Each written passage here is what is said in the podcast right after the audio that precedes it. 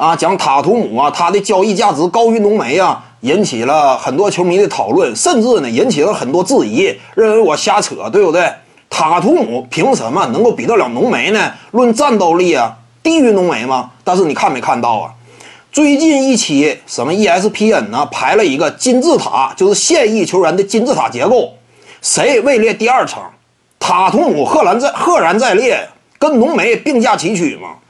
第二这一行列的仅有六位，这当中就有塔图姆以及东契奇。为什么我之前谈这是 NBA 目前的超新星啊？交易价值不可估量。当下塔图姆的实力就是准一线，接近一线，但是你不要忘了他的年纪非常轻，仅有二十二岁。一旦给予时间呢，假以时日，按照时间推移惯性成长。明年后年超越这个浓眉哥呀，我认为不算夸张，而且浓眉呢已经被证明是一个失败的老大，对不对？靠他当核心领袖啊，扛不起重任嘛，只能说打个老二。那目前他这个位置已经降维了，但是塔图姆呢仍然以老大身份在进行培养，年纪轻轻第一年呢就已经在东决的舞台上跟勒布朗詹姆斯抢七，对不对？什么样的概念？浓眉怎么能比呢？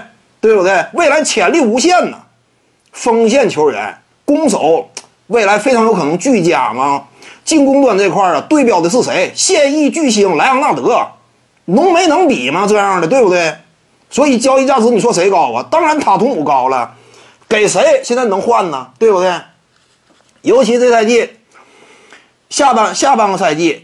当时呢，因为科比布莱恩特呀意外去世，塔图姆受到了刺激，这是他一直以来啊篮球道路之上的一盏明灯。每每遇到困境啊，都是科比站出来为他指明方向。这一下呢，内心受到刺激啊，场上呢当仁不让了，对不对？以往呢，多少我还跟你客气客气。什么同队的杰伦布朗啊，新来的，曾经呢职业生涯也不算短，但是一无所获所获的肯巴沃克呀。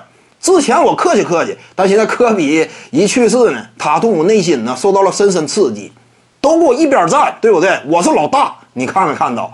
现在这塔图姆啊，就是这种精气神儿。那在这种精气神之下，谁与争锋呢？所以目前塔图姆啊，前途真是不可限量。徐静宇的八堂表达课在喜马拉雅平台已经同步上线了。各位观众要是有兴趣的话呢，可以点击进入到我的个人主页当中，在专辑页面下您就可以找到它了。